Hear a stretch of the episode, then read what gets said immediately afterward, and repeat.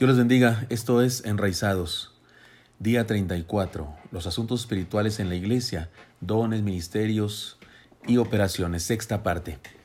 Respondamos a la pregunta ¿qué es y qué debemos hacer con el fenómeno de las lenguas? Debemos iniciar diciendo que hay una diversidad de habilidades en la iglesia que pueden y deben ser usadas para cumplir la misión. Sin embargo, debemos ser sabios al distinguir lo que es obra sobrenatural del Espíritu y lo que es obra natural del ser humano. Confundirlas puede crear confusión y énfasis equivocados. Antecedentes. Sé que estoy comenzando igual que el día de ayer, les aviso, pero estamos en la segunda parte de la exégesis que estamos haciendo a primero a los Corintios 14 a 24, si es que es la misma idea pero vamos a encontrar algunas enseñanzas o algunas verdades o algunas aclaraciones del Señor a través de lo que escribe el apóstol Pablo que nos van a beneficiar para entender mejor este asunto de las cosas espirituales. Antecedentes. Continuemos con nuestro análisis de 1 Corintios 14, pasaje en donde Pablo reflexiona sobre el don diversos géneros de lenguas y el fenómeno llamado las lenguas y da instrucciones precisas al respecto. Primero los Corintios 14, 24. Recuerden, ahí nos quedamos. Ya hemos leído los versículos anteriores de todo capítulo 14 y hemos extraído alguna enseñanza, alguna aclaración que nos da luz para entender mejor estos asuntos, lo que es un don espiritual y lo que es un fenómeno.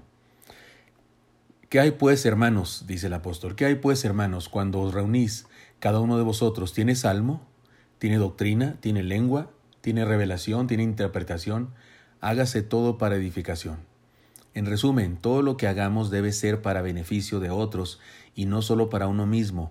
En los siguientes versículos nos aclara un poco más.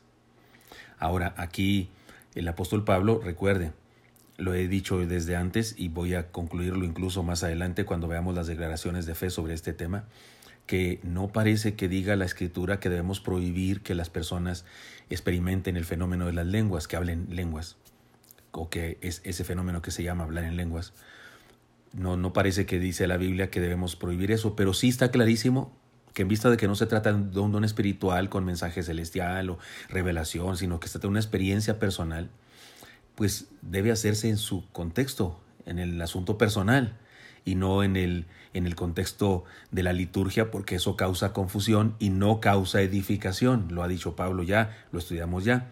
Por eso aquí introduce todo, todo junto, dones, operaciones y, y, dones espirituales, se mete con todo, dice el apóstol Pablo. Alguno tiene salmo, cantos, tiene doctrina, enseñanza, tiene lengua, este fenómeno, tiene revelación, seguramente se refiere tal vez al don de sabiduría o al don de, de conocimiento, tiene interpretación, otra vez, posiblemente uno de estos dones, o tal vez incluso el de la predicación o la profecía, hágase todo para edificaciones. Y el apóstol Pablo toma todo, todas las cosas de las que nos ha estado hablando y dice, el punto es que debe ser para edificación. Ya sea que el Espíritu Santo se revele a través de un don sobrenatural, o ya sea que, que el, eh, Dios te utilice a través de tus habilidades y Dios opere en la iglesia, o ya sea que tengas un ministerio determinado y lo ejerzas, lo que sea, las, tres cosas de las que nos habló. El punto es que debe ser para edificación. Eso es lo que dice este pasaje. Primera Corintios 14, 27 al 32, se los leo. Si habla alguno en lengua extraña, sea esto por dos o a lo más tres y por turno, y uno interprete. Y si no hay intérprete, cae en la iglesia y hable para sí mismo y para Dios. Asimismo los profetas hablen dos o tres y los demás juzguen. Y si algo le fuere revelado a otro que estuviese sentado, calle el primero, porque podéis profetizar todos uno por uno, para que todos aprendan y todos sean exhortados, y los espíritus de los profetas estén sujetos a los profetas. Estoy seguro que estos son unos pasajes más, más complicados, no en el sentido de, de, complicados teológicamente hablando, porque sea muy profundo lo que nos dice. La verdad es que es complicado porque lo que nos dice no es profundo, es práctico, es, es logístico. Y es, ahí en donde nos metemos en líos y en ocasiones entendemos mal. El apóstol Pablo nos ha hablado de una diferencia que existe entre el don diversos géneros de lenguas y el fenómeno de las lenguas. Y aquí usa la palabra lenguas para decir, dice, este, y, y si alguno, dice, alguno habla en lengua extraña, fíjese qué interesante, ni dice diversos géneros de lenguas, el don espiritual, sobrenatural que el Espíritu Santo da para que personas que no se puedan entender se entiendan. No dice eso, y tampoco dice solamente las lenguas, sino que dice si alguno habla en lengua extraña. Es un hecho que aquí, este lengua extraña, no, no se refiere al don de lenguas al, que algunas personas llaman don de lenguas, ni ni al, ni al fenómeno ni al milagro se refiere a, la simple circunstancia de que en aquella época, cuando se reunían personas de diferentes nacionalidades, que no era, no era difícil que sucediera tal cosa, no era difícil, el imperio romano había conquistado un montón de pueblos y esos pueblos tenían cada uno su, lengua. Y si era, cierto que posiblemente el griego y el latín eran idiomas oficiales que muchos hablaban por razones de comercio, por razones de política, pero es un hecho que, que algunos, la mayoría hablaban principalmente en su propio idioma y eso era un problema. Entonces lo, que está diciendo aquí el apóstol Pablo es que si hay, si hay hermanos y estamos de diferentes nacionalidades y uno habla en otro idioma, pues que, que, sería bueno que alguien lo interpretara para que nos diga enseñanza. Y si no, pero él trae una enseñanza, trae un, algo que Dios le dijo, pues, pues, y no, no lo puede compartir, pues que lo disfrute él y no, no, no lo diga aquí porque no entendemos nada. Así es que, así es que no está hablando exactamente de, de ese don que se manifestó el del Pentecostés, porque si fuera así, el apóstol Pablo no estaría diciendo que, que lo deben controlar, está dando órdenes de, en cuestiones prácticas. Dice, asimismo los profetas hablen dos o tres y los demás juzguen. Y si alguno fuere, y si algo le fuere revelado a otro, estudie, e, estuviere sentado, calle el, al primero, calle el primero. Es decir, se valía en ese momento histórico, y no tiene por qué no valerse ahora, que, que, estuviéramos reunidos como los grupos celulares. En nuestros días tenemos grupos celulares y la, una de las consignas o una de las naturalezas o perfiles de ese estudio es que todos pueden hablar y que todos pueden levantar su mano y decir y opinar. De hecho, tenemos un material escrito que tiene preguntas para que todos contesten y hablen. Y lo que está diciendo Pablo aquí es que, bueno, si estás en un grupo celular y te hacen una pregunta, pues no contesten los 10 que están reunidos juntos, por amor de Dios, no. Hable uno y para que hable el otro, porque ahí es el primero y eso, eso es lo que está diciendo el apóstol Pablo aquí, que, que exista orden. Y si está diciendo, si está diciendo que debe, que debe cada uno ese don que va a ejercer, debe controlarlo y, esperar que otro hable, entonces no está hablando de algo sobrenatural, está hablando de esas operaciones porque alguien sabe, es maestro, alguien es listo para predicar, alguien habla en otro idioma, pues esas cosas se pueden controlar. El día del Pentecostés no, no fue algo bajo el control de los discípulos. No, no fue que el apóstol Pedro dijo, ah, voy a hablar en lenguas para que todos entiendan. No, fue un milagro, el Espíritu Santo lo hizo. Y las cosas que es el Espíritu Santo no se pueden ordenar, no se pueden establecer en una, en una liturgia y decirle al Espíritu Santo, mira Espíritu Santo, tú aquí no puedes obrar todavía, espérate tantito. Y en este momento, cuando llega la administración, como dirían algunos que hablan de la administración, entonces sí, tú le entras, pero antes de eso, por favor, no, porque el programa dice que hay que cantar. No le podemos decir eso al Espíritu Santo. Cuando, cuando Pedro fue con la casa de Cornelio, dice que todavía no terminaba de predicar, cuando ya había pasado el, el milagro aquel de que Cornelio y todos los suyos comenzaron en, a experimentar ese, ese don de diversos géneros de lenguas. No, no, fue, no fue que Pedro dijo, bueno, ya se puede, ya puede suceder. No, es asunto espiritual. Pero si se puede controlar, entonces ese es un asunto que tiene que ver con habilidades humanas. Que Dios las usa, por supuesto, se llaman operaciones o dones naturales, por supuesto, pero no tiene que ver con algo así sobrenatural como algunas personas opinan. Se trata de lenguas angelicales o idiomas extranjeros? ¿Se trata del milagro de la comunicación que se narra en Hechos 2 o se trata del fenómeno de las lenguas ininteligibles? Sea como sea, una cosa sí está clara, no se trata de situaciones incontrolables. Si Pablo hace recomendaciones de cómo y cuándo se debe y cómo y cuándo no se debe hacer, no está tratando de limitar el trabajo del Espíritu Santo, está tratando de ordenar una práctica humana. Pablo no le diría instrucciones al Espíritu Santo. El milagro de la comunicación que se narra en Hechos 2 y que se define en 1 Corintios 12:10 como el don espiritual diversos géneros de lenguas es un asunto del Espíritu Santo. Les vuelvo a leer. A otro el hacer milagros, a otro profecía, a otro discernimiento de espíritus, a otro diversos géneros de lenguas y a otro interpretación de lenguas. Así lo dice 1 Corintios 12:11 y luego sigue diciendo. Pero todas estas cosas las hace uno y el mismo Espíritu, repartiendo a cada uno en particular como Él quiere. Y no podemos limitar al Espíritu Santo eso. No se puede coartar la libertad del Espíritu Santo, no se puede ordenar a Dios cuándo manifestarse y cuándo no. Así que es un hecho.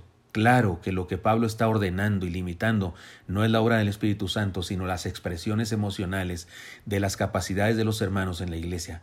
Por todo ello podemos decir que no se trata del don espiritual de diversos de lenguas, eso sí es un hecho, ni de la profecía en el sentido de un don espiritual. Lo que Pablo está diciendo es que los predicadores y aquellos que quieren decirnos algo en otros idiomas lo hagan para edificación y sin causar desorden. Y nos dice también que si alguien tiene la habilidad de expresarse a Dios con una emoción tal que pierde el sentido, de hablar con articulación idiomática natural y puede desahogarse mediante una explosión de emociones al Señor, lo debe hacer en su casa, ya que tal experiencia le edifica a Él, le hace sentirse bien, en paz, solo a Él mismo, pero no trae resultados de beneficio para los demás. Primero los Corintios 14:33, pues Dios no es Dios de confusión, sino de paz, como en todas las iglesias de los santos. La confusión es lo que Pablo está tratando de contrarrestar. Cualquier expresión, fenómeno o lo que se haga en la iglesia que cause confusión no puede ser de tipo espiritual y debe ser evitada. Cuando Pablo hace referencia al hecho de que así es en todas las iglesias de los santos, quiere decir que hay un orden litúrgico que no debe ser cambiado sin razón. Está bien claro que las experiencias que se daban en la iglesia de Corinto no eran regulares en otras iglesias.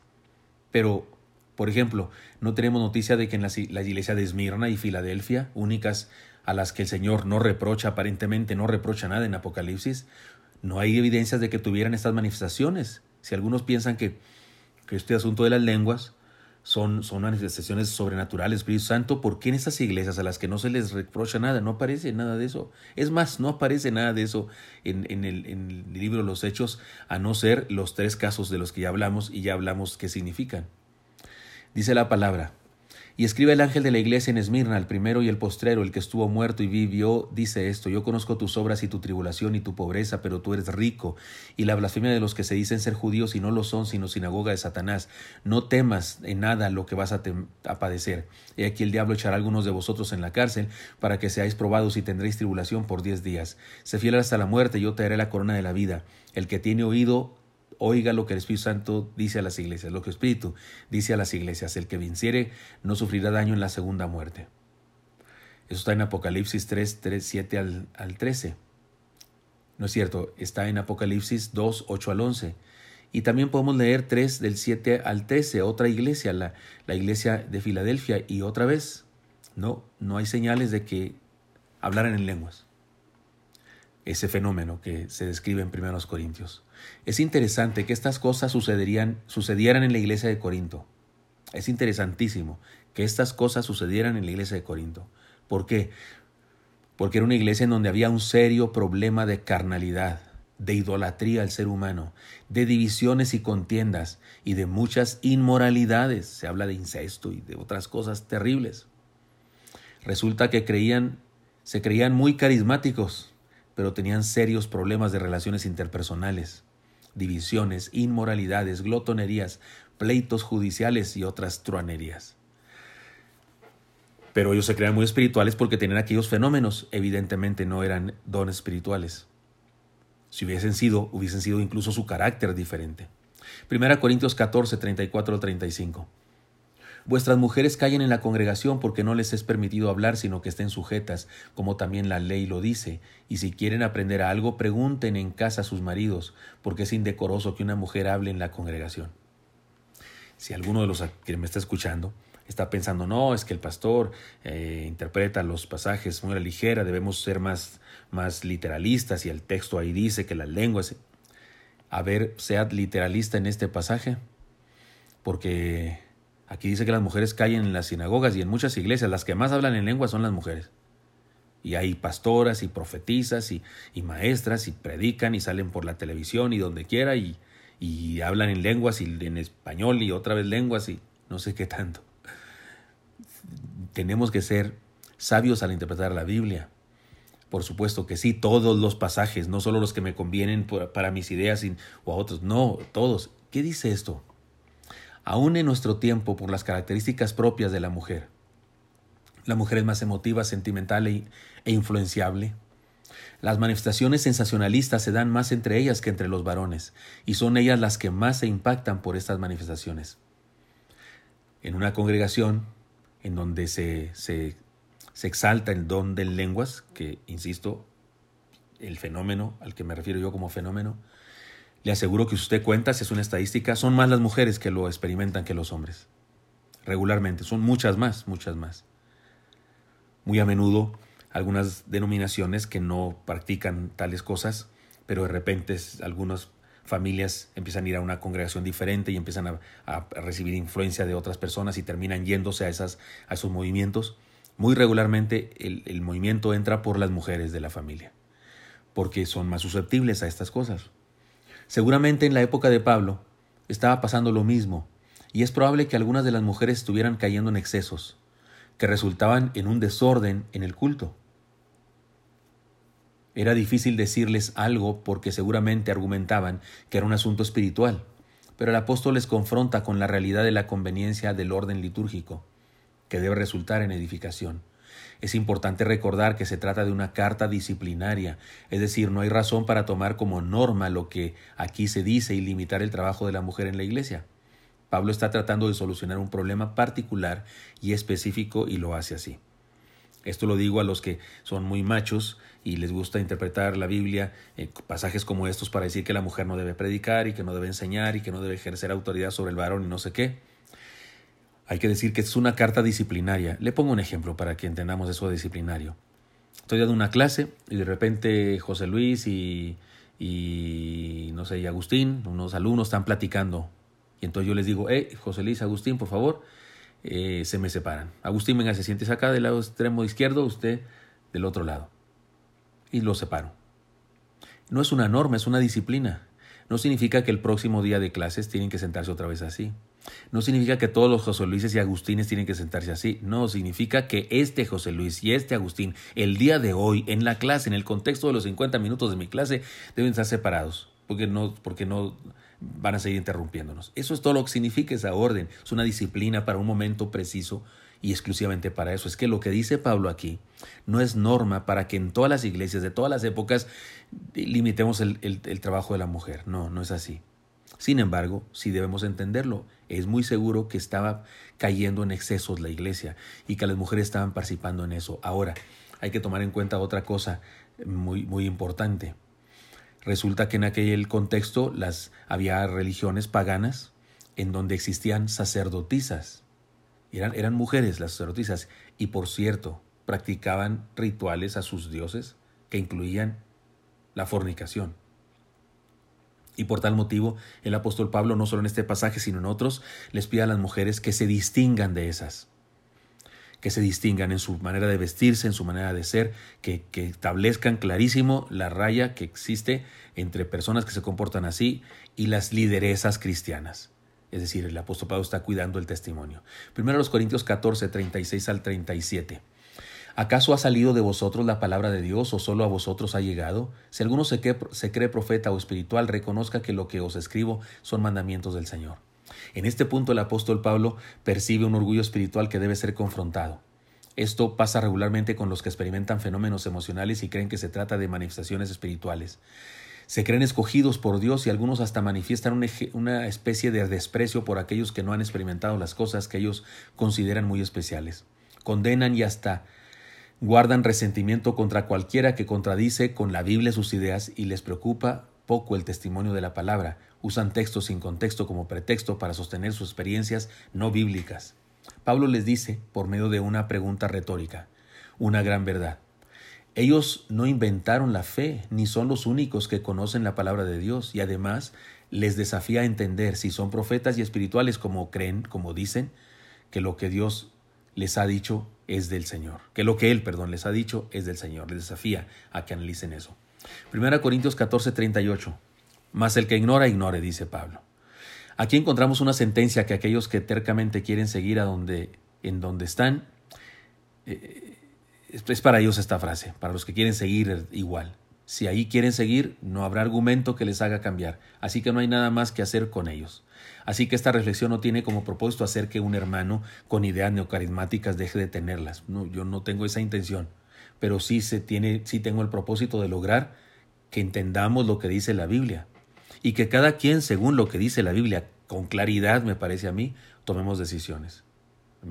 Si usted no es de la Iglesia Bautista Oreb, que hay muchísimos que no lo son, de los que reciben este devocional, si usted no lo es, pues por favor usted analice lo que estoy diciendo y tome lo que quiera y deseche lo que usted quiera. Sin embargo, yo le estoy diciendo lo que enseña la palabra. Si usted percibe que si es la palabra de Dios lo que estoy enseñando, entonces tiene un desafío de analizar eso y de tomar una decisión respecto a esa enseñanza. Primero los Corintios 14, 39 al 40. Llegamos al final del pasaje. Así que hermanos, procurad profetizar y no impidáis el hablar en lenguas, pero hágase todo decentemente y con orden. Predicar es lo más importante y no debemos satanizar el fenómeno de las lenguas como si se tratara de algo malo, es lo que dice Pablo. De hecho, según Pablo, no debe ser impedido, pero otra vez es importante el orden litúrgico que en este caso se refiere también al propósito de edificación de la iglesia.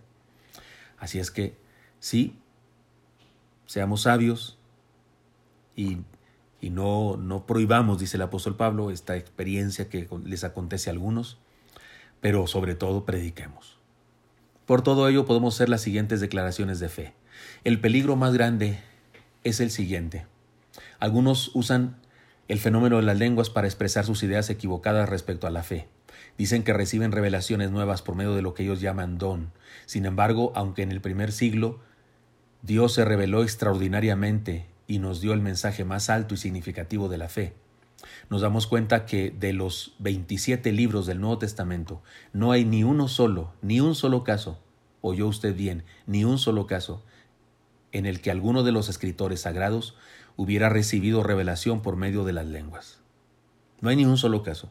Si de veras para eso sirven, si de veras es lo que sucede, como en algunas congregaciones donde uno va y le pregunta al, al, profeta como si fuera un gurú una cosa y luego él entra en trance y habla en lenguas y lo interpreta él u otro y nos da un mensaje. Eso no está en la Biblia, y, pero, pero si, si así fuera, ¿por qué los libros de la Biblia no se escribieron, no se usó ese, ese vehículo de comunicación con Dios? porque no es tal cosa, es un fenómeno. En vista de la siguiente declaración, en vista de las circunstancias distintas que vivimos el día de hoy, no hay razón para preocuparnos porque el don espiritual llamado diversos de lenguas no se manifieste cotidianamente. En la era apostólica era indispensable para convertir a los incrédulos en creyentes y para dar un testimonio especial al cristianismo naciente, perdón, para dar un impulso especial al cristianismo naciente y permitir, permitirle trascender en medio de las limitaciones de la época. Algunos hermanos de la corriente neocarismática dicen que se reproducen en sus cultos lo que pasó el día del Pentecostés. Pastor Gilberto, me dijo alguien una vez, en, la iglesia que pastoreo cada domingo es un Pentecostés. Y yo le pregunté, ¿y de veras? Y entonces hay un viento recio y lenguas de fuego sobre las cabezas. No, no, eso no. Y se convierte como tres mil por domingo. Y me dijo, no, eso no. Entonces, ¿a qué se refiere con que sucede un Pentecostés? Porque el día del Pentecostés pasó eso. Y me dijo, bueno, todos hablamos en lenguas. Y, si le pregunto, ¿y por qué tuvieron que hablar en lenguas? Había algunos ahí extranjeros, había gringos, había, había algunos este, italianos, algunos noruegos o gente de otros países con otros idiomas y no, éramos todos mexicanos. Y entonces, ¿para qué era necesario el don diversos de lenguas? Si todos se podían entender el español, el Espíritu Santo sí habla español y lo habla muy bien. Sin embargo, lo único que sucede es que muchos comienzan a balbucear y a experimentar el fenómeno del éxtasis que ya hemos descrito, y, lo cual produce confusión. Algunas veces se levanta alguien que dice que entiende lo que está diciendo y lo interpreta, pero nunca ha sucedido que se aparezcan lenguas de fuego sobre sus cabezas, ni que los inunde un viento recio, y tampoco que después de la predicación se conviertan miles de personas de la comunidad alrededor de ellos. Si acaso en algunas ocasiones la gente de alrededor se molesta por el escándalo, y los demanda en ocasiones. Además, recordemos que el milagro del don diversos de lenguas solo es mencionado en tres ocasiones en el libro de los Hechos. Siguiente declaración. Nuestra actitud ante las iglesias que exageran e interpretan equivocadamente el asunto de las cosas espirituales debe ser de respeto, de amor, de consideración, no de crítica ni de condenación, pero sí debemos tener cuidado de no dejarnos influir por sus enseñanzas. Y si usted piensa y dice, ah, usted se contradice porque está criticando, yo no lo estoy criticando a usted ni he mencionado su nombre, pero sí debo condenar y criticar las enseñanzas equivocadas. Las, las personas no, pero las enseñanzas de quien sea, sí, sí diré eso es un error. Y en este caso ni siquiera estoy diciendo del todo que, que son errores, estoy diciendo, estoy ubicando el, el, fenómeno en el lugar del que le corresponde, de un fenómeno, y el milagro maravilloso del Espíritu Santo en el lugar que le corresponde, el milagro de comunicación. Y no creo que sea este mal que, que alguien me diga que hable en lengua si se refiere a ese fenómeno de éxtasis o de, o de, de balbuceo. Lo puede hacer si quiere, pero le tengo que decir porque la Biblia me lo ordena que así es o hacia o asá es. Ay, perdón el vocabulario, pero sí, no, no debemos eh, eh, eh, condenar a las personas o a los seres humanos y burlarnos de alguien por nombre, ni, ni a espaldas de él ni enfrente de él. Pero las ideas, por supuesto que sí, para eso, para eso es la enseñanza. Eso Jesucristo dijo, habéis oído que fue dicho, pero yo os digo, y sácale. Y agarró una enseñanza de los fariseos y la hizo pedazos. Y dijo, pero yo los digo esto. Eso, es, eso no, solo, no solo se vale, es indispensable hacerlo, si no, no somos maestros. Así es que es una explicación para aquellos que, que pensaban criticarme por lo que estoy enseñando. No tiene nada de malo estudiar la Biblia y contradecir las ideas de alguien, siempre y cuando amemos a ese alguien. Tampoco sería sabio consentir una idea equivocada tan solo por amistad o el amor a alguien. Debemos adquirir una actitud crítica sana para interpretar todo lo que está pasando en el mundo evangélico. Es peligroso creer que todo es bueno y también es peligroso creer que todo lo que es diferente a nosotros es del diablo. Tampoco es correcto ni sabio mantener una actitud negligente ante la efervescencia religiosa. Debemos cuidar nuestra identidad y probar los espíritus, analizar los tiempos y no permitir que la obra se detenga por causa por cosas que no son lo más importante para Dios. Amados, no creáis a todo espíritu, sino procurad los, los, sino probad los espíritus si son de Dios, porque muchos falsos profetas han salido por el mundo. Eso lo dice Primera de Juan 4.1. Conclusión. La espiritualidad no se mide por los dones del Espíritu, porque estos dependen de Dios. Pero en Gálatas 5, 22 al 23 se nos mencionan los frutos. Estos sí que pueden servirnos como un parámetro para medir nuestra espiritualidad y hablan de carácter, de comportamiento, de estilo de vida y no de manifestaciones sensacionalistas. Hay gente que presume de espiritual porque por los dones que dice que se manifiestan en, ello, en él o en ella.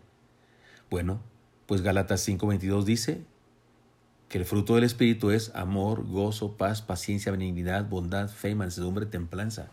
No dice que es lengua, interpretación de lenguas, milagros, sanidades. No dice eso. Dice que el, fruto del Espíritu lo que demuestra la espiritualidad de una persona es su carácter renovado, su forma de ser transformada.